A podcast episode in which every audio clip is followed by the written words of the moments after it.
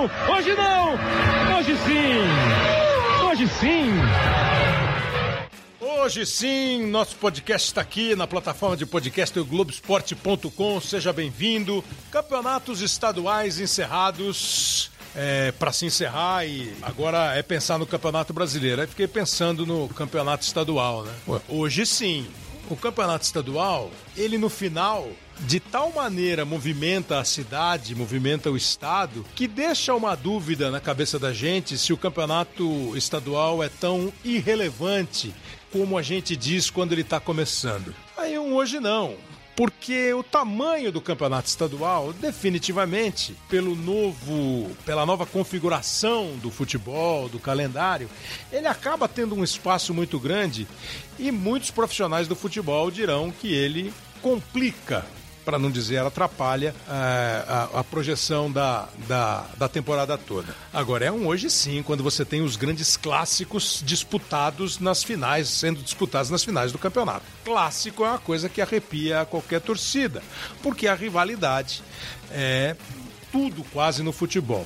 E a nossa origem de futebol me parece ser o campeonato estadual, por isso que tem tanto time grande no Brasil, porque o time que ganhou o campeonato do, do estado dele uma, duas, dez, quinze, trinta vezes, a hora que ele vai para o cenário nacional e o campeonato começa a ser mesmo nacional, né, lá em 1971, aí naturalmente esse time chega com uma camisa pesada e ele não vai aceitar nunca é, não ser considerado um time grande, por mais que depois, com o tempo, ele admita, internamente pelo menos, que a vida no campeonato estadual é uma, no campeonato nacional é outra. Para falar basicamente de clássico, de disputa, de rivalidade, de regionalização, a gente tem aqui o Casagrande, nosso companheiro de sempre, que disputou muitos campeonatos e foi, na verdade, né, Casa, num campeonato paulista, lá em 82, que você desponta e, e escreve e entra para a história do Corinthians do futebol. Né? É, na, na, naquela época, dos anos 70, dos anos 80, o campeonato paulista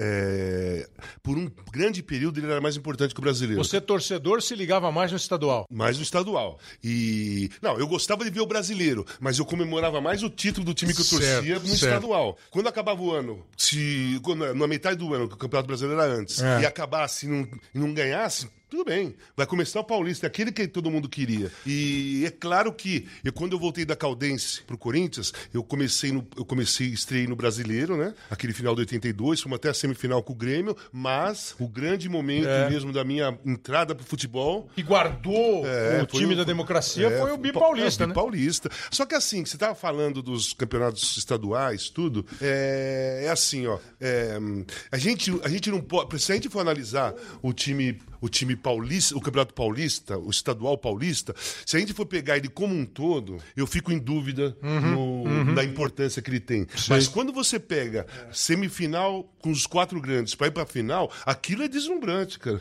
É. é. mais deslumbrante que o Campeonato Brasileiro inteiro, na realidade, para esses clubes. Porque esse confronto no Brasileiro tem duas vezes, né? E não sabe se vai ser campeão, porque são pontos corridos, está lá na frente. Está lá no meio é, do Agora, quando chega semifinal do Campeonato Estadual, que todo mundo fala, ah, esse campeonato não vale, campeonato não vale. Ah, os quatro grandes estão, você vê a torcida como é que fica, cara. Você vê os programas esportivos como é que fica. Então, como diria Cissa Guimarães no vídeo show, de volta, direto do túnel do tempo, vê se você acha que esse foi um Ikigol. O recebe para o time do Corinthians, limpando, tentando a fita por dentro, a vai para a virada pessoal, um para lá, dois para cá, pintou o gol, da vitória do fim do título para Casa Grande, e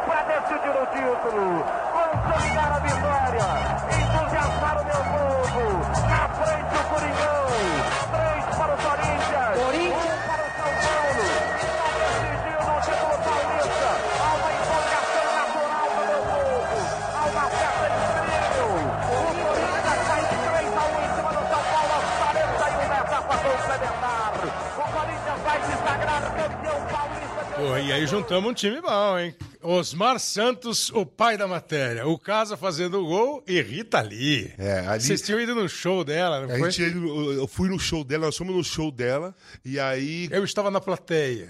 Depois eu saí. Quando entrou você, o Sócrates e o Vladimir, eu Não, saí. aí eu falei pra ela, vai na final, domingo, que se eu fizer o gol, eu vou, eu vou dar o gol no seu nome. Eu vou dar o nome do gol. Rita Lee. Foi o único gol que eu dei nome, na realidade, é. porque é muito arriscado, né? Eu não sou o Dario. Dar nome pro gol e depois você não bancar, o Dario bancava. Eu dei esse porque eu tava muito confiante que eu ia fazer mesmo. Agora, em relação a tudo isso que, que você mostrou aí, é o seguinte: é, o gol foi muito importante mesmo, pra mim, pro Campeonato Paulista, pra democracia corintiana, mas ele se tornou um espetáculo por causa da narração do É Osmar. espetacular. Certo, a narração, do espetacular. Omar, a narração do Osmar do gol e a, e a continuidade poética depois do gol Não, que ele espetáculo. fez, assim, uma das coisas mais inesquecíveis pra mim. Eu já tinha. Eu comecei a trabalhar em 79, tinha ido para a Rádio Globo em 80. E em 82, exatamente, eu comecei, sem ser do esporte, era da programação da Rádio Globo, a fazer, eh, participar de transmissões esportivas. E nessa transmissão, na final de 82, eh, eu fui o repórter que fez trânsito antes do jogo e a festa depois do jogo. E assisti o jogo no campo, eh, atrás do gol, no vestiário, no, no, no- no gol dos vestiários do Morumbi. E ouvindo a transmissão da Rádio Globo, evidentemente. E foi uma das transmissões mais espetaculares que eu me lembro. Onde estaria neste dia de 82 Marco Aurélio Cunha, que foi médico do São Paulo, que depois ampliou a sua participação no mundo do futebol, trabalhando como executivo de clubes, ajudando eh, a estruturar departamentos de futebol de clubes, inclusive não só do São Paulo, onde ele depois foi superintendente de futebol, além de ter sido médico. Eh, se me escapa, o Marco Aurélio trabalhou no Santos, no Guarani, no Bragantino. Passou, achei até que ia eh, entrar por esse caminho definitivamente, ser um executivo de futebol. Hoje o Marco é diretor de futebol feminino da Confederação Brasileira de Futebol. A gente vai falar um pouquinho também da Copa do Mundo que vem por aí. Marco Aurélio, muito obrigado por participar com a gente aqui do nosso podcast. Você estava onde nesse dia aí que o Casagrande fez gol e o Osmar gritou aí que gol, Marco? Boa tarde, amigos. Boa tarde, Kleber, Casa. Onde eu estava? Eu estava no Morumbi, torcendo contra, lá pelo meu São Paulo. Eu já era médico do São Paulo, ajudava o departamento profissional, cujo médico era o doutor José Carlos Ritt Azevedo. Estava ali na- nas cativas do Morumbi, vendo aqueles, aqueles lances bonitos. O Corinthians era superior, com Zenon, Casagrande, Sócrates, Birubiru. São Paulo tinha um time que havia sido bicampeão paulista, 80, 81, e aí aquele time estava diminuindo a- a- o poder, né? Já era um time um pouco mais envelhecido, logo depois da Copa de 82, que também o Brasil perdeu e a gente tinha o Valdir lá, tinha alguns jogadores nossos que voltaram um pouco abatidos daquela derrota, o Oscar, né? Foi muito dura aquela derrota e eu acho que foi no segundo semestre esse campeonato, se eu não estou errado. E enfim, a gente estava de lado oposto, né? Evidentemente viu o Corinthians muito forte surgindo naquele momento e um São Paulo que já havia sido muito forte, diminuindo seu poder de fogo. Mas foi um jogão, me lembro muito bem dessa, desse dia e foi o começo da fase especial do Casagrande, eh, passando pelo Corinthians. É, e, e você vê como foi naquele começo de anos 80 o domínio dos dois times no campeonato estadual com a importância e o tamanho que tinha. 80 o São Paulo campeão, 81 o São Paulo campeão e 82 e 83 as duas finais foram entre e São Paulo. São Paulo e Corinthians e o Corinthians naquela oportunidade foi bicampeão. Marco, eu comecei falando Em do campeonato 85, o São Oi? Paulo foi, em 85, São Paulo foi campeão Contra novamente. Portuguesa. Né? É. Português. Aí Aí- veio aí aquela Corinthians- final Palmeiras e Inter de Limeira em Isso, aí 86. o Corinthians ficou um tempo fora, né? 84 foi o Santos, 85 o São Paulo, 86 o Palmeiras, 87 84, o Corinthians perdeu a Na final. última, partida, rodada, é, era com- ponto com- corrido. Foi o, o ano Santos que eu tava no ganhou. São Paulo. Você estava no São Paulo, exatamente. Marco, o que, que você pensa hoje do campeonato? Claro que você, mesmo sendo um- o diretor do, do futebol feminino, da seleção feminina, lógico que você aí pelos corredores ouve, é, tem uma ideia da noção que a confederação tem dos campeonatos estaduais, que aliás tiveram as suas datas diminuídas, né?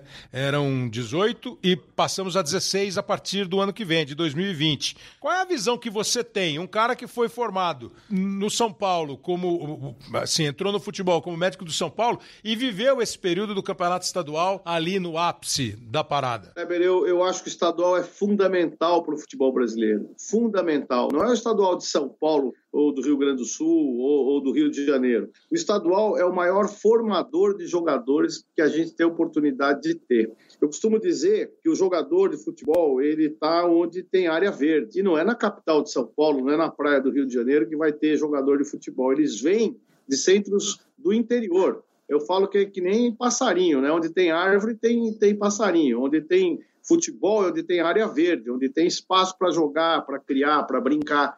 E isso se dá no interior do Brasil. Então, são os times formadores de jogador. Se não fosse o estadual, você não tinha visto o Tietê, não teria visto o Morato. Uma série de jogadores que saem de clubes intermediários, os jogadores hoje do, Guarani, da Ponte Preta, você só vai ver esses jogadores jogando em jogos de desafio contra equipes grandes e vendo se eles são capazes de amanhã estarem numa equipe melhor, né, ou maior, diria. Então, eu acho que o estadual é fundamental, até porque eu ouço muito a elitização do futebol, fazer com que só os grandes joguem entre si. Mas, outro dia eu vi o Abel falando, tem muito jogo, muito clássico, tal, porque o estadual do Rio cria um, um calendário que não é muito oportuno, né, na minha opinião, mas porque também não tem equipes fortes do interior. Agora, você vai para Recife, você vai lá para Pernambuco, melhor dizendo, você vai para Santa Catarina, tem quatro, cinco equipes que disputam o campeonato. E se você matar a chance de alguém ser campeão, seja lá do que for, você mata o futebol. Porque a alegria do futebol está em seu clube comemorar alguma coisa.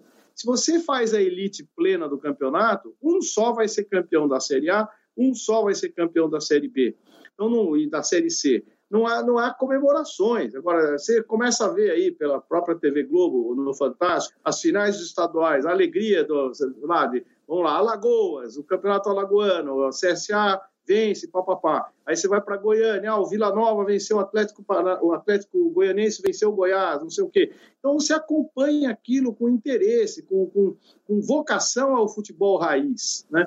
Então eu acho que a formação do futebol vem dos estaduais. E o nacional é o aproveitamento daquilo que se viu nos estaduais porque nós somos formadores de jogadores. Se eu acabar com o estadual, eu acabo com a formação e fico uma elite mentirosa e jogadores que você nem sabe quem são direito, contratando veteranos, contratando jogadores que já voltaram da Europa e você não vai ter formação. Pois é, mas às vezes eu, eu, eu, assim, o seu raciocínio é super uh, interessante. É, o que eu fico na dúvida, Marco Aurélio, é só na questão mesmo do tamanho, é, porque ele poderia ser disputado eventualmente o ano inteiro por um grupo de times de cada estado que talvez não estivesse esse grupo disputando a Série A que você pudesse é, dar uma ajeitada num calendário para os times que disputam a Série B e você teria um ano inteiro de, de, de, disputas, porque os próprios times que vão bem no campeonato, uma vez conversando com o Juninho, que há 10 anos toca o Ituano, e o Ituano tem feito boas campanhas nos estaduais, o Ituano foi campeão paulista em 2014, com todos os grandes disputando, ele falou: olha, é bom, eu preciso dele, mas eu preciso de mais, eu preciso do ano né? E hoje você não tem o ano. Será que até essa formação não ficou um pouquinho é, posta em dúvida, Marco, quando você vê alguns times do interior que ainda apostam na garotada, outros mesclam e alguns pegam jogadores que ficaram sem espaço. Esse raciocínio que você teve, volta da Europa, o cara que não tem mais espaço, a gente de vez em quando não vê aqui atuando em times que eram essencialmente formadores, jogadores que ficaram sem espaço nesses times da elite? A gente vê, mas se você prestar atenção, são as equipes que tiveram um passado vitorioso, que ainda se prendem a essa glamorização, ao jogador que tem nome, aquele veteranão, aquele artilheiro de 34 anos que fez história em algum lugar. E até faz parte do cenário você ter um jogador popular ou que tem algum apelo popular para pôr na sua equipe. Mas isso não tira a, a, oportunidade de lançar jogadores mais jovens. Então, o que a gente vê é uma mescla. E é muito diferente cada região. O Brasil é imenso, são 27 federações.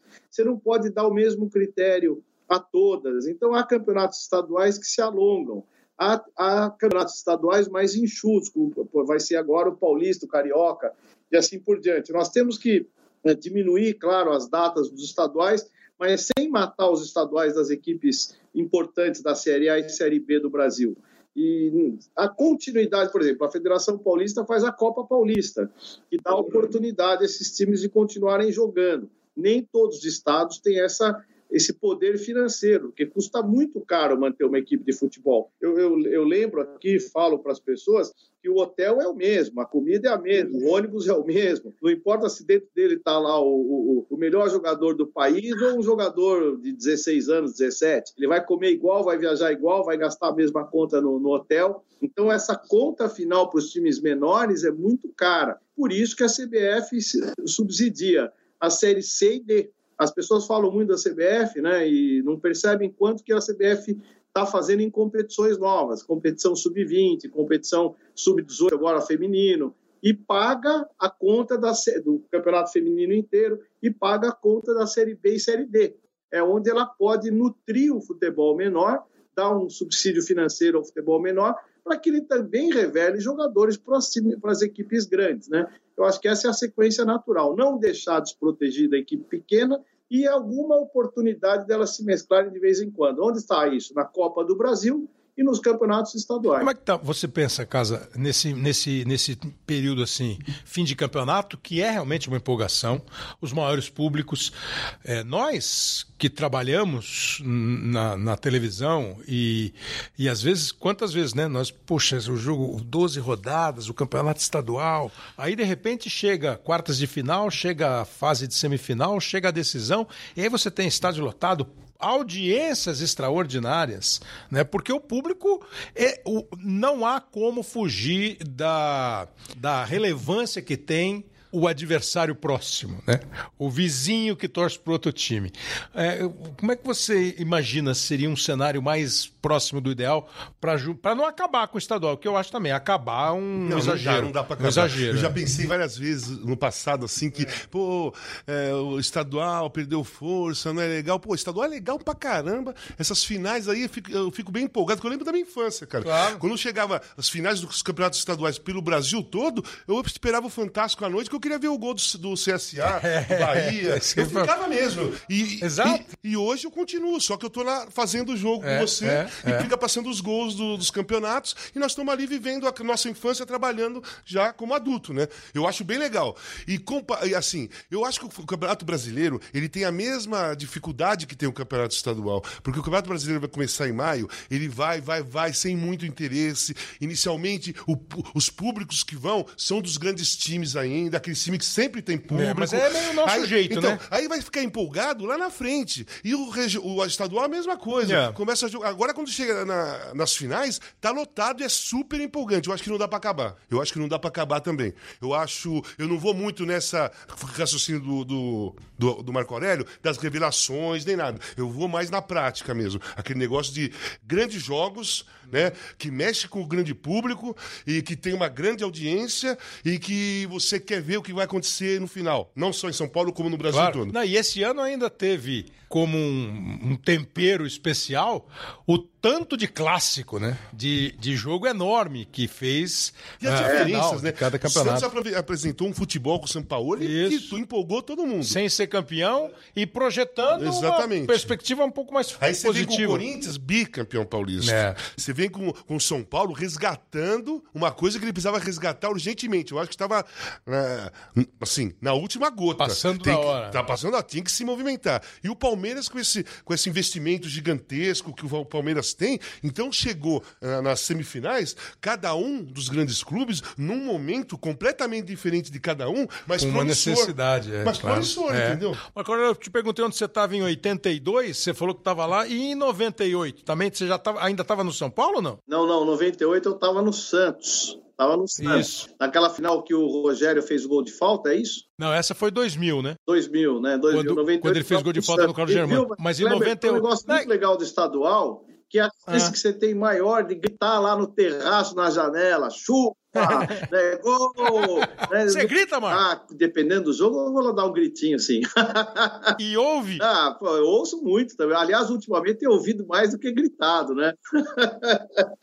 Mas esse... Agora, para não deixar você é triste depois. É divertido. Do... Não... Você ouve isso, ouve o cara do prédio do lado falar, É, é, muito legal o estadual, né? Tem mais integração, eu diria, né? Mais gente que encontra na rua falando do mesmo assunto. Então, para você voltar 21 anos no tempo e soltar aquele grito repetido, só para não dizer que ficou só o Osmar gritando Ike e gol pro Casagrande, o Raí? pega que é sua. Na tentativa de cruzamento, toque, França, Raí meteu a cabeça.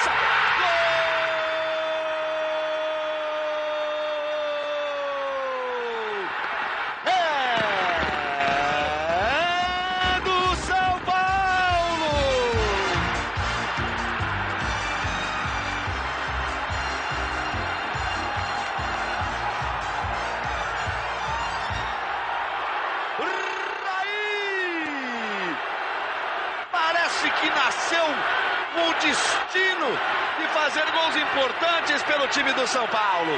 No seu retorno depois de cinco anos, meteu a cabeça na bola Raí, não deu chance pro Ney. O Raí, o Raí tinha sido campeão mundial Liberta, Libertadores e campeão mundial com São Paulo em 92. Aí foi o, o nome, um dos nomes importantes para essa popularização, né, para a tentativa de crescer a marca Paris Saint-Germain. É até hoje respeitadíssimo e, e admiradíssimo em Paris com a torcida do Paris Saint-Germain. Ele volta, como disse o Galvão Bueno, que narrou esse gol aí na, na final de 98. Depois de cinco anos, parece que ele tem a estrela de fazer gol em jogo importante. Ele tinha feito dois na final em 92, né? Na final contra o Barcelona e meteu esse gol aí em 98. Esse aí você gritou, né, Marco Aurélio? Eu tava no Santos, né? Mas lá dentro de casa eu gritei. Ali você tava sem uniforme, né? Sem uniforme é, de trabalho. Podia, é, aí eu podia, mas foi, não, eu torci, claro, pro São Paulo nessa final e o Santos não estava. É, passamos um belíssimo momento no Santos 97, 98, campeão da Comebol, campeão do Rio São Paulo, né? 98 o Santos foi campeão da Comebol. Havia muitos é. anos que o Santos não era campeão internacionalmente falando, né? Então eu respeitei muito, mas eu claro que torci para o São Paulo, torci pelo Raí, e foi uma final incrível dele chegar num dia, jogar no outro, questionado até, mas aquele gol que ele fez do meio da rua também foi, foi muito bonito. Exatamente, chegou, chegou e estreou nesse, nesse, nesse jogo e foi decisivo. Você tocou num negócio legal que eu tenho a curiosidade assim, para quem joga, né? Casagrande jogou a vida inteira, vida inteira não, mas jogou assim, começou, nasceu e voltou pro Corinthians. Mas passou pelo pelo Porto, passou pelo Ascoli, passou pelo Torino, Torino Flamengo, voltou São Paulo. pro Flamengo, né? E antes de ir, teve um ano, foi o ano de 84, que o São Paulo contratou por empréstimo o Casagrande. O jogador, eu acho que assim, na hora ali, né, no calor do jogo, não tem muito como pensar, ah, eu quando eu era pequenininho torcia pro time tal e agora tô jogando contra o time tal. No máximo aquela história do respeito, de não comemorar. E para quem trabalha fora do campo, Marco, que organiza, é, que às vezes é um campeão menos, menos comemorado, menos festejado pela torcida, torcida. Mas, poxa, você tem uma identificação gigante é, tal qual você, com o São Paulo. Quando você está fora, quando você está em outro time, é uma relação difícil enfrentar, jogar, ou vocês têm os que estão fora do campo o mesmo comportamento assim do cara que vai para o jogo? Ah, quando você está trabalhando, você quer fazer o seu melhor trabalho, você quer ganhar. Eu, eu jogava baralho com meu pai e queria ganhar dele, era meu pai, mas eu adorava ganhar do meu pai, até porque era mais legal ganhar do meu pai. O, o sabor da vitória é muito maior do que qualquer outra relação, né? É, por exemplo, eu fui campeão no Bragantino em 90, paulista, né? um campeonato fantástico daquele time com o Vanderlei Luxemburgo. No outro ano, a gente decidiu o brasileiro contra o meu São Paulo. Ali sim foi muito sofrido, porque é, eu, eu queria ganhar do São Paulo, claro que eu queria ganhar do São Paulo, mas incrível, quando o São Paulo venceu e comemorou, eu olhei com os olhos cheios de lágrimas vendo o São Paulo ser campeão. É uma coisa muito dividida entre a paixão, a responsabilidade. Eu fiz tudo que eu podia para ganhar aquele jogo lá com o meu trabalho. Não deu. Daí eu falei, bom, ainda bem que perdi para o São Paulo. Então, um pouco dessa relação de, de, de, paixão, de saudade, de lembrança. Mas quando você está trabalhando e quando eu estou jogando, uma vez o Careca falou uma coisa legal para mim. Quando a bola rola, você corre atrás é. dela e quer ganhar. Ponto. Seja lá é, de quem que, for. E é, é, legal, é, é, um sentimento assim, absurdo. às vezes as pessoas ficam meio enjoadas com esse tipo de coisa. É um sentimento tão, tão, tão humano, né? É, eu fico imaginando assim, mas pô, eu tô lá no Bragantino, trabalhei pelo Bragantino, pô, cheguei à final do campeonato com o Bragantino. O São Paulo ganhou, correu uma lágrima porque eu perdi pro São Paulo, que é o time do coração. Do, Cara, né? assim, eu sempre fui um jogador, eu sempre fui torcedor do Corinthians, nasci no Corinthians e, e pronto. E sou torcedor do Corinthians e também gosto muito do Flamengo. Mas, assim, eu sempre fui um jogador que eu era, eu era super focado muito focado, treinava muito, tinha uma força física gigantesca e queria ganhar jogos. Uhum. E eu só fui perceber que eu queria ganhar jogos depois que eu saí do Corinthians, porque até então eu sabia que eu queria ganhar jogos porque eu era Pelo corintiano e jogava no Corinthians. de onde você quando eu nasceu. fui pro São Paulo, quando É. eu fui pro São Paulo no meio de 84, e fui muito bem recebido, fui, um, fui uma contratação diferente, tanto pro São Paulo como para mim. Não eu, eu fui, eu fui contratado pro São Paulo, não foi só para eu jogar futebol, né, pelo meu futebol, foi pela minha, o meu comportamento, é, o jeito que eu, que eu era. É, o São Paulo queria, inclusive o Juvenal, o Carlos Miguel e o Marco Aurélio, quando nós tivemos uma reunião para assinar, eles pediram, nós, assim, nós queremos que você ajude o São Paulo a mudar o espírito dentro do campo. Né? Mu- Ser mais guerreiro. E eu fui para lá. Quando jogou Corinthians e São Paulo, eu não queria saber de nada, Cleber. Não queria saber de nada. Inclu- Inclusive, assim, muito pelo contrário. Ia Eu ganhar. queria ganhar mais do que eu queria ganhar dos outros. E o Cilinho me deixou no banco de propósito, que eu queria. Eu tava Você quase. com bronca. Eu tava bronca do Cilinho Claro. e com bronca do Corinthians. Quando eu entrei no jogo, olha que história bem legal. Eu entrei no jogo, nós ganhamos de 1 a 0 eu e o Pita fizemos uma jogada maravilhosa, desde o meio do campo, tabelando a bola, fui até lá. É, eu dei um toque de calcanhar, encobriu o Wagner Basílio. O Pita chutou, o Carlos rebateu, o Careca fez o gol. 1x0 pro Corinthians. Até hoje eu encontro torcedor do São Paulo. Paulo que fala pra mim assim: puta, aquele gol que você fez contra o Corinthians foi o máximo. Eu não falo gol nada. foi do Careca. Eu falo, é, bom, o gol foi do Careca, mas Ah, como já passou. como ele não tá aqui. o Careca não vai ligar, fez um monte, pô, não não posso vai roubar tá um. aqui.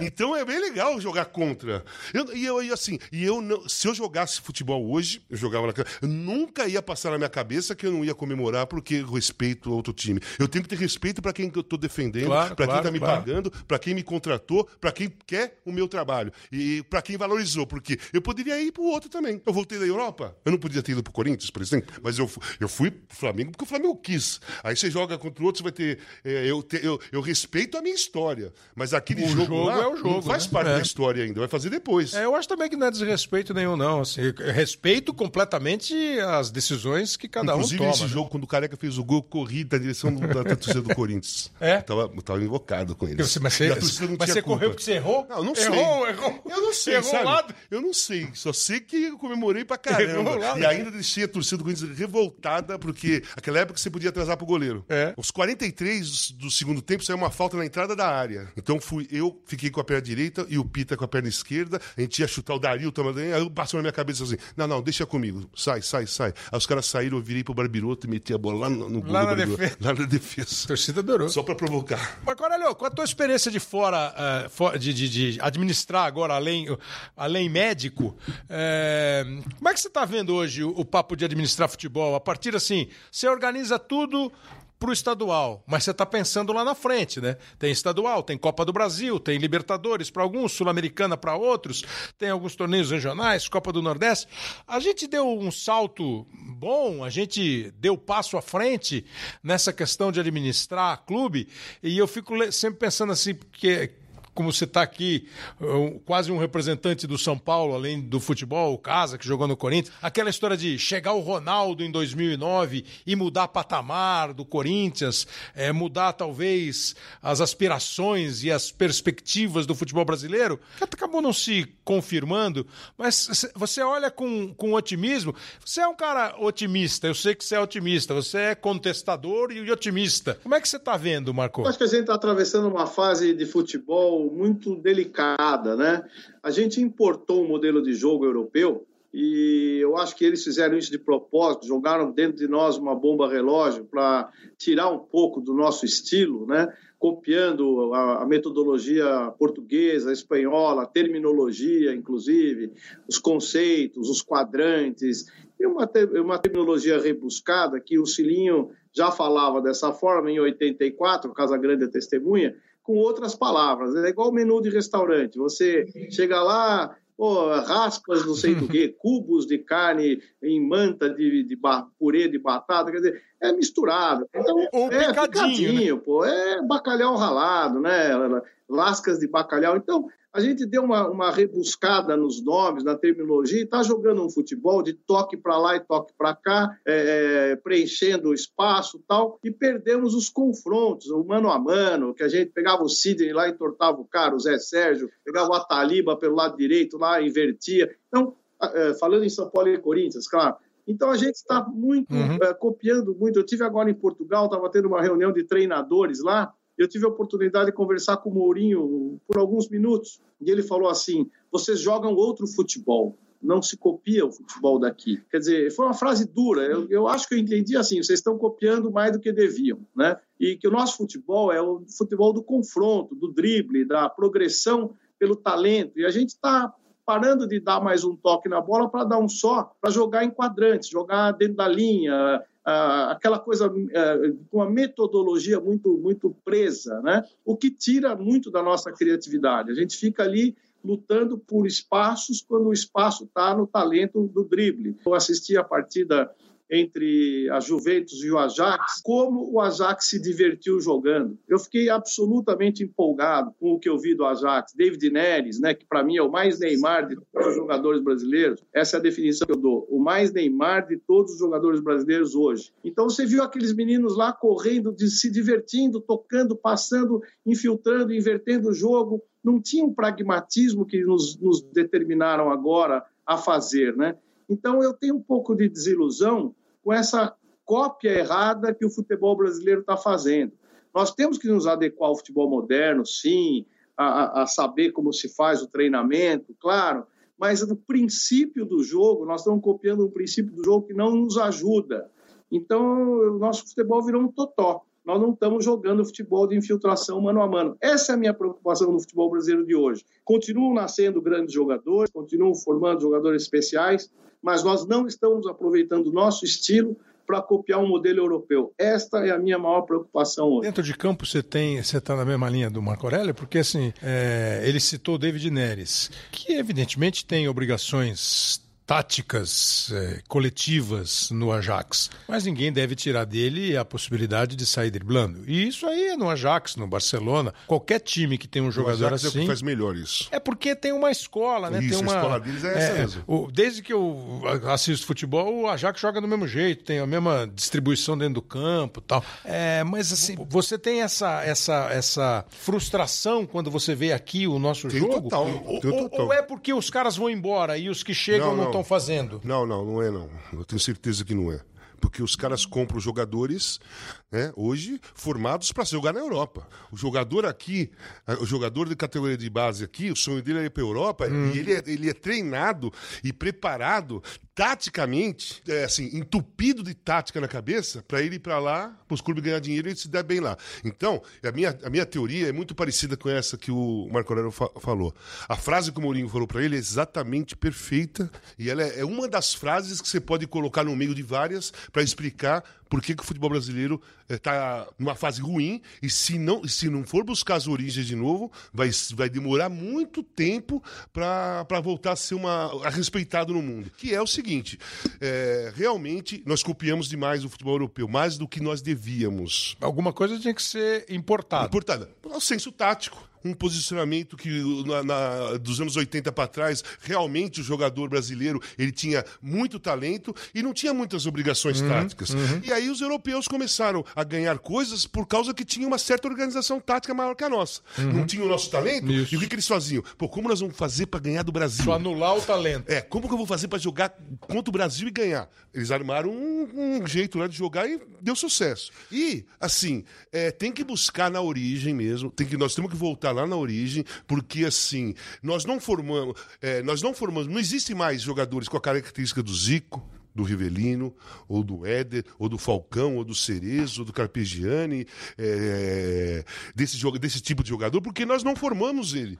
Nós não, for, não é que acabou. A base É, não é que acabou. Deixa eu só, posso falar uma coisinha aproveitando? É porque a gente conseguiu acabar com a palavra meia. Exatamente. Agora é organizador. Organizador. Organização, então, caramba, cara. Meia, é o meia que flutua, que joga em todo lugar, que pede a bola, dá um, dois, três toques, faz um lançamento comprido. Nós não fazemos mais inversão de jogo, casa. É tudo curtinho. Jogo reduzido arrebentou Exatamente. no Brasil. O, o futebol, o forte do futebol brasileiro, a diferença do futebol brasileiro durante anos e anos sempre foi os meias que flutuavam. A gente ganhava Copas do Mundo e campeonatos eram maravilhosos por causa dos meias que a gente tinha, cara. Você tinha Pita, Zico, Sócrates, Zenon, o Falcão fazia esse, esse, esse mesmo trabalho. quando não ganhava. É, então, tinha esses caras. Você citou caras aí que é, não ganharam. Então, e cê, tinha esses caras. o que, o futebol brasileiro fez de um, de um, de um tempo para frente, para cá, o que, que, ele fez? Ele copiou é, as táticas o senso tático dos europeus. Os europeus nunca, nunca tiveram esses meias que flutuavam, nunca tiveram. Foram poucos na história do futebol europeu que, que, que, foram meias que flutuavam, desses que nós estamos falando aqui, eu, você e o Marco Aurélio. E, pra, e colocaram na cabeça que para ganhar, para ganhar, não, a gente não podia ter eles porque eles não marcam, eles não correm atrás de marcador, eles só jogam com a bola no pé. Então, para a gente ganhar, nós vamos precisar ter mais gente no meio-campo que marca. E aí, isso foi dando, foi, foi, foi andando até porque o Brasil ganhou em 94, desse jeito, Sim. né? E é, com todos os méritos do Parreira, o Parreira fez aquilo que ele devia fazer e deu sucesso. Pronto. Só que dali para frente, todo mundo, todos os clubes brasileiros começaram a tentar fazer, a copiar aquilo. Aquilo foi momentâneo, Kleber. Aquilo foi uma necessidade. O é, Brasil é o que ganha... ele mesmo diz. Então, né? o Brasil não ganhava a Copa do Mundo 17 anos, se eu não me engano, na época. Não, 24. 20, 24 anos. E aí era necessário fazer um time super organizado, né? Com dois jogadores acima da média lá na frente. Que iam te decidir. Que, que nesse conjunto ganhava a Copa do Mundo. Aí levou isso para diante, levou como se fosse é, a, a, cultura do nosso futebol. Passou a ser o nosso, a nossa forma. Não é, não é a nossa forma. Quando nós ganhamos de novo? Quando surgiu o Ronaldinho Gaúcho, o Rivaldo, é, Ronaldo. Claro. claro. É? Aí voltou a ser aquele futebol que a gente sempre teve e ganhou a Copa do Mundo 2002. Depois disso, parou de ter, porque eles foram para 2006. Só que eles foram relaxados. É, na verdade, nós tivemos, assim, esse período 94, que é a, a, a necessidade, como diz o Parreira, de uma pressão enorme por 24 anos uhum. e um time bem montado, que não queria correr risco e por isso não, não dava bola para o adversário, se fechava. Mas já em 98, a gente foi final de novo. É, e com jogadores. Com um jeito diferente, diferente. já. A meio campo. O Zaga... É. Sampaio já era um jogador que saía. Zé Roberto. Zé Roberto. Não, Zé Roberto não. Zé Roberto foi banco. Não. Era César Sampaio, o Dunga continuou. O Leonardo. Mas jogou o Leonardo. Jogou o Giovanni. Jogou o Ronaldo, aí já foi titular. O Bebeto Rivaldo continuou. O Rivaldo apareceu. E 2002, eu brinquei uma vez ah, em 2012 é, eu gravei uma, uma entrevista enorme com o Luiz Felipe Scolari para botar no Esporte Espetacular os 10 anos do Penta. Eu comecei assim, falando para ele, mas, pô, Luiz Felipe, na boa, né? No mesmo time, Cafu, Roberto Carlos, Ronaldinho, Ronaldo, Rivaldo, ganhava eu, ganhava qualquer um. Ele deu duas bufadas e falou, mas eles eram bons mesmo. Quer dizer, eu não atrapalhei. É, é, é, é, essa, essa, esse limite do atrapalhar ou não é muito, é muito assim. Mas eu acho que vocês têm razão. Eu a gente está numa fase meio mecânica eu, eu demais. Eu acho assim, né? que os treinadores brasileiros de hoje, de hoje, da atualidade, inclu, incluindo todos eles e o Tite da seleção brasileira, querem pôr a mão demais no time. Querem pôr é, impor coisas deles demais. Sem, aí, fazendo isso, você tira uh, o brilho de alguns jogadores que precisam ter brilho. Por exemplo, o Neymar não precisa marcar ninguém, não vai correr atrás de lateral nenhum. O centroavante da seleção brasileira na Copa de 2018, que era o Gabriel Jesus, pô, ele não tem que correr atrás do lateral. Ele tem que ficar lá na frente. Foi o, foi o único centroavante na história uhum. do futebol brasileiro que não fez gol numa Copa do Mundo, cara. É, é, Eu acho que tem que ter menos mão do treinador. O treinador tem que organizar o time, sabe? Organizar para ficar organizado e falar assim sempre para aqueles que são acima da média. Joga, é, eu não quero atrapalhar é, vocês. eu acho que, na verdade, tem que ter a mão do treinador nesse limite. E eu não sei, Marco, você. Eu, eu lembro no, quando você era médico de São Paulo, que era uma coisa de, muito diferente, assim. Eu tava. Eu era repórter na época, e me lembro muito assim da, da, da integração muito maior que havia entre tudo. Pô, lembro uma vez de você batendo bola com o careca, com os jogadores do São Paulo. Era uma. Lógico que precisava você ter. Viu um... isso? Vi, até que ele fazia não, direitinho. Tem, tem, vídeo? Não. Eu não vi até isso. Que, na, ele fazia direitinho. O bate-bola, a hora que ela rolava mesmo, que virava jogo, aí não. É, mas o, o, eu acho que além de ter talvez menos mão de treinador, eu nem sei se é menos mão. Será que não tem que ter mais cabeça e pé de quem joga, Marco Aurélio? Eu acho, eu acho. E sabe que o Casa falou bem isso? A dependência que o jogador tá, tá no treinador e na forma de jogar, na tática e tal, tá tirando dele responsabilidade individual. Essa transferência de responsabilidade é mais ou menos a mesma coisa que dizer assim, eu estou fazendo aquilo que o treinador manda, eu eu sou parte de um, de um esquema, não sou protagonista. Então o jogador fica com uma engrenagemzinha e não, não tem mais a autoridade de decisão. Talvez o único que tem é o Neymar, e aí esbarra um pouco no, na questão de, de, que precisa mudar um pouco do comportamento, de cair e tal, aquelas coisas que nós já falamos, mas que não deixa de ser um protagonista. Então o jogador ficou muito dependente da opinião do técnico, da, da forma como ele impõe o jogo e perder um pouco a sua, a sua luz, a sua, a sua coisa mais leve, aquela suavidade que o Pita, né, Casa, o Pita falava assim para mim e para vocês que jogavam, né? Joga para mim, ruim para mim é boa. Pode dar o passe errado, eu, eu corrijo, né? Então, tem essas coisas. Outro que jogou com o Valderrama disse: o jogador mais lento, rápido que eu vi na minha vida. Como isso? Ah, ele era tão bom, tão bom que ele antevia, quando a bola vinha, ele tinha três opções na mesma bola. E a bola chegava e você não acreditava que a bola chegava. Então, quer dizer, existe muito disso, o Ademir da Guia, né? Então, tem jogadores que são excepcionais. Imagina o Ademir da Guia nas, entre as linhas, ou formando uma linha de quatro. É absurdo, quer dizer, eu não consigo imaginar uma coisa dessa, né? Não é possível que o futebol tenha evoluído tanto assim. Marco, vou falar uma coisa que veio na minha cabeça agora, que não é. É uma coisa tão, tão óbvia, tão óbvia, que como faz muito tempo que ninguém fala, pode se soar genial, de tão óbvio que ela é. Se só ganha o jogo quando os, os melhores jogadores do time pegam mais vezes na bola. Sem dúvida. Então, se você vai jogar contra um time, você tem que fazer um esquema tático para que os seus melhores jogadores peguem mais vezes na bola onde ele mais gosta de jogar. Não adianta você fazer um. Não adianta você pôr é, é, assim, Gabriel Jesus, Neymar, Felipe Coutinho, esse, aquele outro, que são todos jogadores muito bons de bola, Bom. e você fazer um esquema tático que eles peguem poucas vezes na bola, e quando eles pegam na bola, eles não estão no lugar deles que eles mais gostam, né? E quando eles estão sem a bola, eles têm que ficar correndo atrás de outras pessoas, sendo que eles não, não, quer, não gostam de fazer isso. Não é característica deles. O treinador inteligente é aquele treinador que pega um time, é, faz, monta, organiza o time dele e faz um esquema para o Neymar pegar 10 vezes na bola no primeiro tempo, para partir para cima do lateral, que o, a bola seja cruzada seis vezes na área para o Gabriel Jesus se virar. Ele tem que se virar. Ele é centroavante, tem que dar bola na área para ele. Lá dentro ele tem que se virar para fazer alguma coisa. Que chegue em bola na linha de fundo, que tenha uma triangulação. triangulação. Mais vezes acontecendo isso, Kleber. Fazer jogada. Que tem uma jogada com três caras. Tem jogada com três caras, aí não, não atrapalha nada. Mas você entendeu?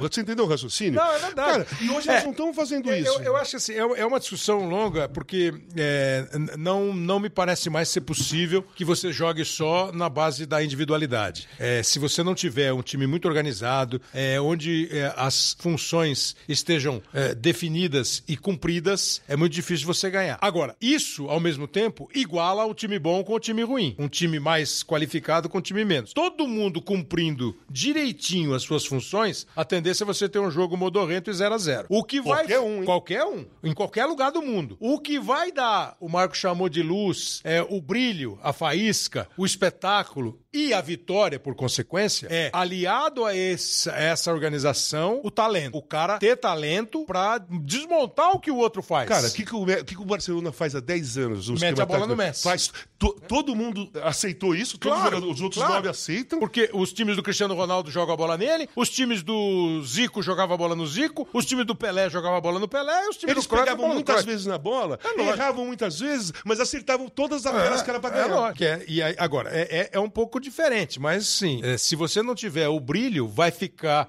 um time. Eu, eu me lembro muito assim, falando de. O, o Carlos Aymar, que já faleceu, foi um comentarista da Rádio Globo de São Paulo.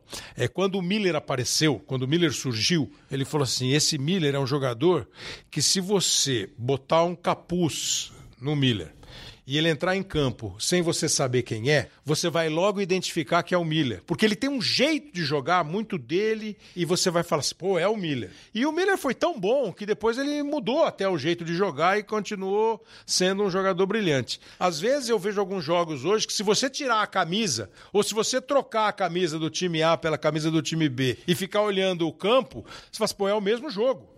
É o mesmo jogo de ontem, é o mesmo jogo de anteontem, é, vai ser o mesmo jogo de amanhã. Porque tá todo mundo muito bonitinho, todo mundo muito bem Eu acho que os distribuído. nomes nas costas surgiu um pouco por causa, causa disso. disso, é? Tudo, é tando, tudo tão igual, tão do mesmo modo, que você tem que ter o nome nas costas pra você saber quem é o jogador que tá fazendo igual aquele outro de lá. Aqui, é, vou sair do campo. Vê se você conhece essa voz aqui, Marco Aurélio. E presta atenção na declaração que eu quero que você seja agora enfático sobre é, dirigentes esportivos. Eu sou o maior vencedor, dirigente que teve esse clube na história. É só verificar. É, mas eu sou o maior vencedor desse processo. A história que indica isso.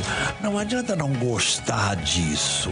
Ele foi três vezes, por três mandatos, presidente de São Paulo, foi diretor de futebol de São Paulo, o seu Juvenal Juvencio, que o Marco conhece super bem, trabalhou com ele, tem uma ligação grande, depois até também teve dissidências. Marco Aurélio, essa, qual, qual é o limite assim do, do, do dirigente eficiente, competente, diferente e o pouquinho de folclórico, provocador. É, você veja que os, os, folclóricos, talvez provocadores, são os líderes, né? São aqueles que conduziram um processo de vitória, com erros, acertos, mas sem dúvida alguma com muito brilho. Então, são contestados, são pessoas contraditórias, mas realmente os resultados são, são brilhantes, são resultados que que levaram os seus clubes a grandes momentos. Né? Então, eu acho que o Juvenal, que é o dono dessa voz aí, foi um, um brilhante diretor e presidente do São Paulo. Como todos têm o seu ápice depois querem manter aquilo a qualquer preço e acabam atrapalhando a sua própria história no clube, né? Mas ele, sem dúvida, é um dos maiores presidentes da história do São Paulo, idealizador de Cutia. Quantos anos à frente o São Paulo ficou porque fez Cutia? Quantas revelações? Quanto entrou de dinheiro lá dentro por conta de Cutia?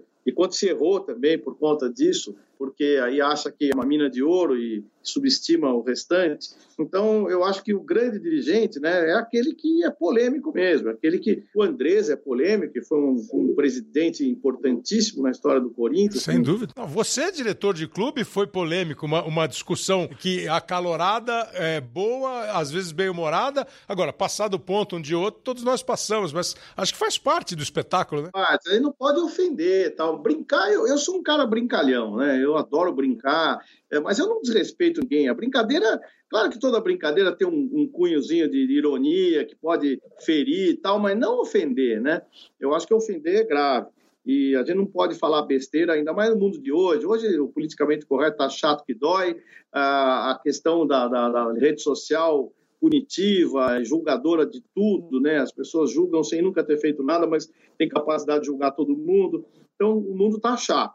Na nossa época, ali, um pouco anterior a tudo isso, era mais gostoso, era mais saudável. Né? Hoje eu acho que, por exemplo, você vê agressões como a do Zé Ricardo ali, inaceitável aquilo, inaceitável. Né? Então, são coisas que a gente repudia.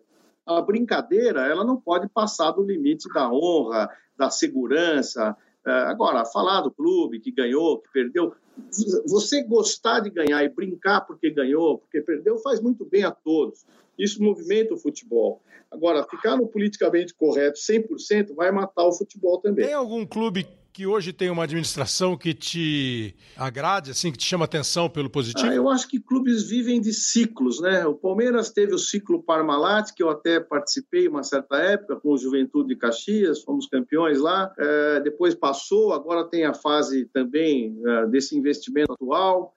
Uh, que está muito bem, mas eu não sei, eu acho que gasta muito mais do que talvez conquiste. Então é uma é uma fez uma, tem feito uma gestão boa o estádio que ainda não é seu, mas o dia será. Acho que progrediram bastante. Acho que São Paulo está uh, parado um pouco. O São Paulo precisa revigorar. O São Paulo precisa de, de coisas novas, mente nova. É, ideias mais, mais aguçadas, né? Eu acho que o São Paulo precisa disso, mas eu não estou vendo ninguém assim no futebol brasileiro com um grande destaque para falar, olha, essa administração aqui, ela tá boa. O Flamengo fez uma gestão boa sob o ponto de vista financeiro, de organização isso. de dinheiro e tal.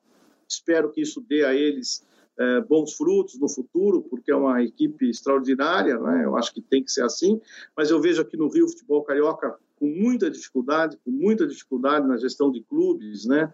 os grandes clubes passando perrengue, vamos dizer assim, com marcas valiosíssimas, né? E não, não vejo ninguém assim com grande destaque, não. Vejo é, os mesmos sofrimentos de sempre, sem uma adaptação à modernidade. Pois é, isso com o tempo rodando. Deixa eu fazer mais uma, uma homenagem a Walter Casagrande. É, homenagem não, é só rememorar e você que, que talvez não tenha visto, porque isso aí é 1985. E, e esse é repetido. Quando fala em seleção brasileira com você, é sempre esse aí, ó. Lá vai o ponteiro brasileiro, se equilibrou lateral. Vamos acreditar, Renato. Se pintar, tem meio caminho. Olha o cruzamento, Casagrande!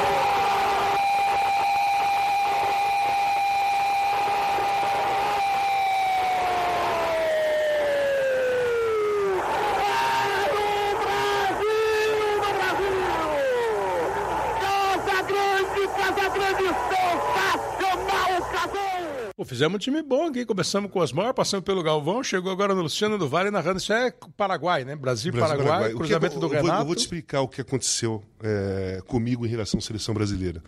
É, eu fui convocado com o Evaristo antes disso. Era uma seleção que não tinha ninguém de fora. Uhum. Então era todo mundo aqui. Eu, Mário Sérgio, Reinaldo, Careca. É... Bom, todos os jogadores que tinham aqui. Edson, Alemão, enfim, Jandir, Só Branco. jogadores que é, atuavam no beleza. Brasil. Ali é que aconteceu. É, nós fizemos um, uma, uma, estreia contra a Colômbia, amistoso, jogamos bem, ganhamos, perdemos do Peru em Brasília de 1 a 0. Fomos para Recife, ganhamos do Uruguai, fomos para Salvador, ganhamos da, da Argentina. Fomos para fora contra a Colômbia, perdemos, foi a primeira derrota do Brasil para a seleção da Colômbia, foi com a gente lá. 2 hum. a, 2 a 0 ou 1 a 0.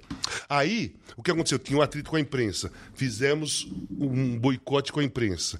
Fomos para Santiago, perdemos de 2 a 1 eu fiz um gol e tal. Só que eu estava eu tava bem, eu estava numa forma espetacular esse período todo que aconteceu. Mesmo a seleção não indo bem. É.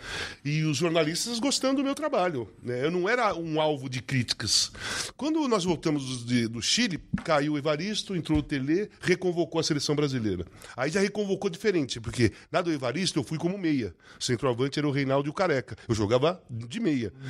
Quando foi para a segunda vez, eu fui de centroavante, eu e o Careca. E aí, é, pô, foi aquela festa, voltou todo mundo de 82, aquele puta timaço, né? é. né? Aí só eu e o Renato, que era de Tava fora. chegando. É. Né? Então ficou o Renato, eu e o Éder, e aquele todo o time para trás, vocês sabem, Leandro, Júnior lá, ah. Oscar, lá, enfim. Fomos, jogamos contra a Bolívia lá, eu fiz os dois gols contra a Bolívia. É, era um grupo de três. Isso, Tivemos uma pausa, isso. jogou Bolívia com o Paraguai. Depois da terceira, nós fomos lá jogar com o Paraguai. O Paraguai, um excelente time. Eles estavam super confiantes que era para a Copa do Mundo. Era, é, eles, ac eles, acreditavam que era o momento de ganhar da seleção brasileira. Então foi difícil pra cacete. Nós chegamos um ambiente péssimo. Foi horror. E nós ganhamos 2 a 0 jogando pra cacete. Eu fiz esse golaço mesmo de cabeça. Jogada do Renato, Zico, né? Um outro golaço tal. Ah, esse é o que o Zico dá puxadinha assim? É, exatamente. Fez o segundo gol. Dá uma letrinha. É. Então, aí, olha só. Durante essa preparação, aí convocação para a seleção em 86. Vamos lá, começa a temporada, eu bem pra caramba, porque eu fiquei treinando nas férias, eu falei, vou arrebentar nessa Copa. Eu vou pra Copa para arrebentar. Treinei nas férias, cheguei em forma. Eu, o, o Tim era o preparador físico do Corinthians, então eu já tinha feito ah, a pré-temporada da seleção. Né? É, e cheguei lá, eu estava muito avançado dos caras. E eu, dos treinamentos, realmente, eu tava é, ganhando, tava jogando pra caramba. Eu, eu, comecei no time reserva, nesse mesmo coletivo, nós ganhamos 3 a 2 eu fiz três gols. Aí já depois fui pro time titular, ficou assim. No meio do caminho, a imprensa achou que tinha três jogadores que eram unânimes como titular. Era eu, Zico e Leandro. Dá uma olhada. Fui para pro México. Pô, fui e treinando que nem um louco, né? É, teve parada de carnaval, eu treinei no Ibirapuera que nem um louco. Eu não parei de treinar desde quando acabou o ano. Só que a Copa era só em junho, cara. Eu treinei muito tempo para aquilo. Quando chegou nos amistosos da seleção, fui o artilheiro dos amistosos. Quando chegou lá no México, pô, entrei num declínio físico que a bola passava a um, que a, coisa, dois, a, a, um metro da minha, de mim, eu não conseguia esticar a perna. Eu não conseguia dividir com o cara. Eu não conseguia fazer mais nada. Estresse físico é uma doença mesmo momentânea. Pois é. Você não sai do lugar. E perde o lugar no time. E assim, a única coisa que, que, que, que muda esse, esse cenário é você parar. Você tem que dar uma parada. Estresse físico, você não, você não vai conseguir fazer nada de físico. Você tem que parar. Parar um mês, para depois voltar a treinar e o corpo começar a. né, a se preparar. Então foi isso, cara. Foi isso. Fui, joguei os dois primeiros jogos da Copa, Espanha e Argélia, mal, mal, né? Muito mal para o que eu esperava e muito mal para a expectativa de todo o torcedor brasileiro, porque eu era um dos três que os caras achavam Claro. que era unânime. No terceiro jogo eu já estava fora, o Mili machucou, eu entrei da- contra a Irlanda, depois não entrei mais. E, meu, e o meu. E o meu é, a minha vida na, na seleção brasileira acabou. Ah, Acabou, acabou, porque aí foi o Tele, eu fui pra Itália, fui Aí pra o Porto, Lazzaro, tal, é, aí veio o Lazzaroni, aí começou aquele negócio É. mais. Não, não, não, não, não tô julgando valores, mas aí entrou o Lazzaroni, fez um esquema mais de carioca. Sem dúvida. Mas os caras eram bons mesmos, sabe? Aí foi, foi, foi, foi e caiu no esquecimento. Por exemplo, a outra vez que eu estava no auge foi em 92 com, com o Torino. É, fiz os dois gols na final da UEFA, fiz os dois gols contra a Juventus, é, fiz gol contra o Real Madrid, sabe? Fazendo gol em todos os jogos. Surgiu até meu nome. O Branco me ligou e falou assim. Casão, o Parreira me perguntou de você, talvez você seja convocado para um amistoso. E eu não fui, beleza tranquilo, e o, meu, e o meu tempo passou. Só que o que achavam? Qual foi um, um- um erro também de- das, das pessoas? Né? Eles me colocaram como veterano num determinado tempo, mas Aos eu não era 20 aos veterano. 25. É, porque eu joguei com toda aquela safra de 82, Claro. e aí as pessoas achavam que eu era daquela safra. De... Tem gente que pergunta pra mim hoje, puta, aquela sua seleção de 82, eu falo, cara, mas eu não fui em 82. Mas você também fica quieto. É, tá, tá, deixa pra É. lá, né? Pô, a gente Eu era eu bom fui mesmo. né? 86, então as pessoas me olhavam depois da Copa de 86 como se eu tivesse É. 30, 33, eu tinha 22. Mas essa é, deve ser muito em função da, da tua ligação com Sócrates, que foi o cara de 82, junto com o Zico, enfim, com aquele time todo. Pô, mas é bom ter um doutor aqui, porque essa história que ele conta, doutor, do vou, vou, vou e de repente travo, não consigo mais, pô, não sei se é, se é inédito, mas essa é interessante para você explicar como médico. É, o futebol, ele não é corpo, ele é corpo e mente, né? Você tem que estar muito bem, todos muito equilibrado e sofre muita pressão. Outro dia mesmo eu estava ouvindo uma pessoa me perguntando, um trabalho de psicologia, né? eh, o que justificava, de repente, o jogador travar. Você vê os meninos do São Paulo agora na final, um teve estiramento, o outro passou mal, né? É, é, há um fundo emocional, o ineditismo de jogar uma partida final, um, um jogo mais duro, o cansaço físico chega mais cedo, a contratura muscular acaba acontecendo de uma forma involuntária, né? Então tudo isso influi. O, o, o atleta ele é um, é um ser completo. Você não pode querer que ele só corra, que ele só pense, que ele não tenha o ambiente, o entorno dele. Por isso que a maioria dos jogadores que dão muito certo, eles são muito avoados, né? Vamos falar assim, porque eles não têm noção da responsabilidade que está ao redor deles, né? Eles brincam, eles estão ali brincando e às vezes também são criticados por por certo descaso, né? Por que, que mas quando deu certo eu também tinha esse descaso, né? Eu também não ligava muito para o entorno quando deu certo. E aí quando ele é cobrado de uma forma muito dura, ele acaba é, sofrendo, né? Isso é muito comum no latino. Os nós brasileiros, latinos, somos muito coração, né? Você já vê a frieza do, do europeu alemão, do nórdico, né? Eles são outra alma, eles não, não demonstram emoções e trabalham de uma forma mais eu diria, maquinária né, do que a gente. É, é, eu tenho um problema com a feminina que quando alguém perde um lance, demora 3, 4 segundos para recompor. Enquanto isso, a adversária já foi embora. E a nossa menina está ali lamentando aquele erro, a bola passou por baixo do pé, foi para a lateral. Até ela recompor no jogo, já, a bola já está na nossa área. Essa sensação de, de, de fraqueza, de fragilidade momentânea, muito comum do brasileiro, do latino, é, que, que, sofre muito com, com, o entorno do que é o jogo. Você me deu uma dica para a gente está chegando ao final aqui do nosso, do nosso horário aqui, do nosso podcast. Você falou da seleção feminina, vem aí a Copa do Mundo, vai ser disputada na França, né? O Brasil vai participar.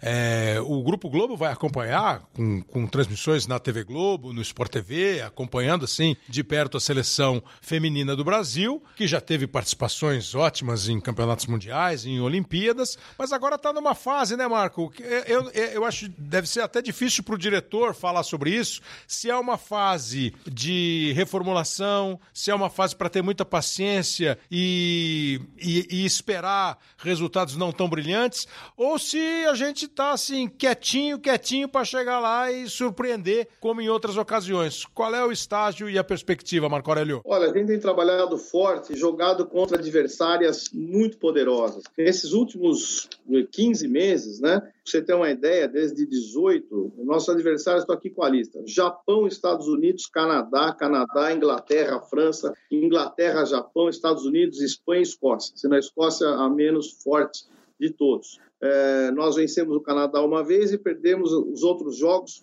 a maioria deles por diferença de um gol. Então, contra a Inglaterra, nós perdemos 2 a 1 contra o Japão foi 3 a 1 ganhamos de 1 a 0 contra os Estados Unidos perdemos de 1 a 0 contra a Espanha perdemos de 2 a 1 e assim vai. Então, o Brasil está jogando no seu limite, com várias jogadoras, várias jogadoras ainda em recuperação, com cirurgia, fratura, a Bia Zanirato, que é uma grande centroavante, a Cristiane voltando aos poucos.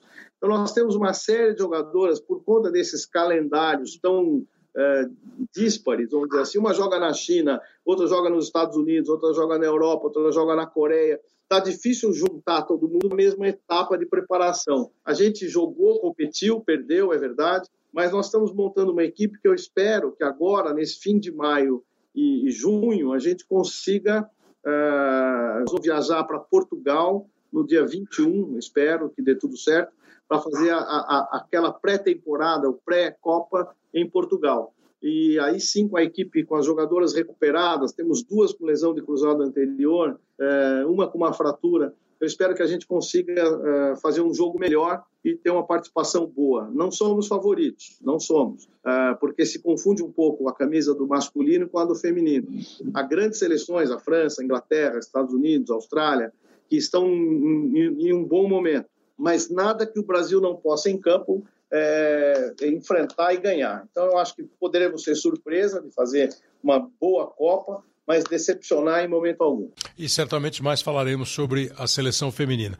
Bom, para encerrar aqui, como chama Hoje Sim é, esse podcast aqui, você sabe que é por causa do Hoje Sim, Hoje Não, do Barrichello, né? Claro. Então eu vou, eu, vou, eu vou botar um assunto aqui, uma falar uma frase, eu quero, é, cada um de vocês, se vocês acham que o negócio não está muito bom, é hoje não. Mas se tiver bom, é hoje sim. Decisão é tudo para um jogador de futebol? Hoje sim ou hoje não? Ah, Hoje sim. Hoje sim. É, semana de decisão cura jogador que está machucado, Marco Aurélio? Muitas vezes sim. Ué, agora, aquele, Marco Aurélio, que é um pouco mais fraco psicologicamente, ele pode se machucar na semana de decisão? Sim ou não? Hoje sim ou hoje não? Ah, dependendo do, do, momento, hoje sim. É. Eu joguei com muitos. Todo tipo de jogador. Não, tem, o Marco Aurélio sabe. Dói, porque, né? É, tem jogadores que quando se assusta mesmo com o grande jogo e às vezes se se machuca porque não de propósito para se machucar, tá mas porque a cabeça está tensa, ele se machuca. Tem aquele que realmente é, fica doente para não jogar, dor de barriga, tem.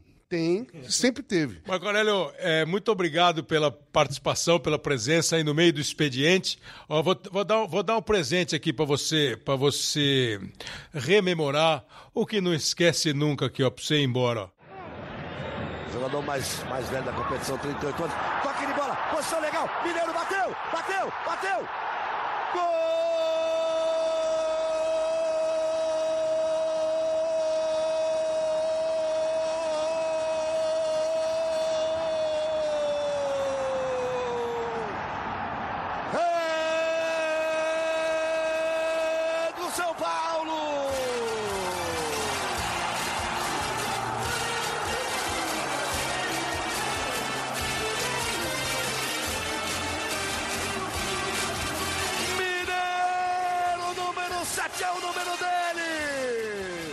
Esse é o gol do Mineiro naquela final em 2005 contra o Liverpool.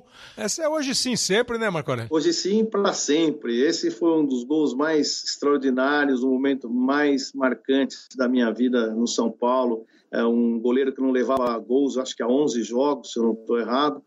E uma, um time que era, era uma máquina de, de atacar, defender. São Paulo nunca foi favorito nesse jogo e graças a, a, um castelo de cartas, se uma saísse, dava problema. Esse jogo, só para falar uma coisa que pouca gente sabe, é, O São Paulo, nas duas partidas que fez do Mundial contra o time da Arábia lá, o Al Ittihad, né? Acho que era isso. E, e contra o, o, Liverpool, só um jogador entrou em campo, Grafite. Só um, no mesmo lugar do, do Aloysio, quer dizer, sempre no lugar do Aloysio. Então não havia nem o que substituir nesse time, tal era a coesão, a forma que o Paulo Autuori arquitetou para esse time jogar. E felizmente a gente resistiu, o Rogério foi brilhante, todos foram, e a gente trouxe esse Mundial para o São Paulo, o Tri Mundial para o São Paulo. E, e, você, o Casagrande falou agora há pouco, no começo, assim, ah, minha formação, onde eu comecei, onde eu nasci, ah, deve ser um. É claro, mas aí, que aí trabalhando é um pouco diferente, mas é como você trabalhar numa conquista de título da seleção brasileira, o, o Mundial de 2002, né? A vitória do Corinthians sobre o Chelsea. Claro, Pô, é, eu, eu fiz essa final contra o Liverpool daqui e a final do Corinthians foi lá. Foi lá. Fui lá, foi vi lá. tudo o que aconteceu. Por nascer no Corinthians, por ser corintiano desde garoto e tal, eu me envolvi com aquilo lá mesmo. Eu até falei pro Galvão no início da transmissão. É. Você não fala que é, quando um time vai jogar com um adversário que é de, outro, de outro país, que é aquele time é o Brasil, é, né? É. Então é o Brasil e eu vou, eu vou torcer. Então eu, eu comentei torcendo para o Corinthians ganhar mesmo. Como torci pro São Paulo ganhar. Claro. Como eu torceria para qualquer outro time. Torci pro Grêmio ganhar do, do Real Madrid. Eu torço para time brasileiro mesmo, principalmente para times que tem pessoas que eu sou amiga, que eu gosto. É, se não tiver, eu torço do mesmo jeito. Mas se tiver, eu torço mais ainda. Vou dar uma moral para você, vai, casa. Vamos, os jogadores perfilados. Casagrande, eu quero falar com você agora imediatamente, porque eu posso falar, não? O que eu tô vendo? Pode. Posso falar o que eu tô vendo? Eu olho pro Casagrande e vejo lágrimas nos olhos do Casagrande. Porque é uma, é uma, o que que sente um ex-jogador do Corinthians, Casa? Um cara formado no Corinthians como você, quando você vê um momento desse? As suas lágrimas nos seus olhos já contam tudo. Talvez você consiga dizer alguma coisa a mais para todo mundo que vê do lado de lá. Não, é um projeto que começou em 84, na época da democracia. E me veio na cabeça o Sócrates ali, quando eu estava vendo, me veio toda a história do Corinthians, minha história dentro do clube. Uma coisa que emociona mesmo. Estou bastante feliz, bastante ansioso. E como você diz, né? É, o Corinthians não é o, Brasil no Mundial, então eu posso torcer hoje, porque eu tenho meu direito. Pronto, tá vendo? Não vai chorar de novo. Não, foi legal, é, quase legal, chorei. Foi legal.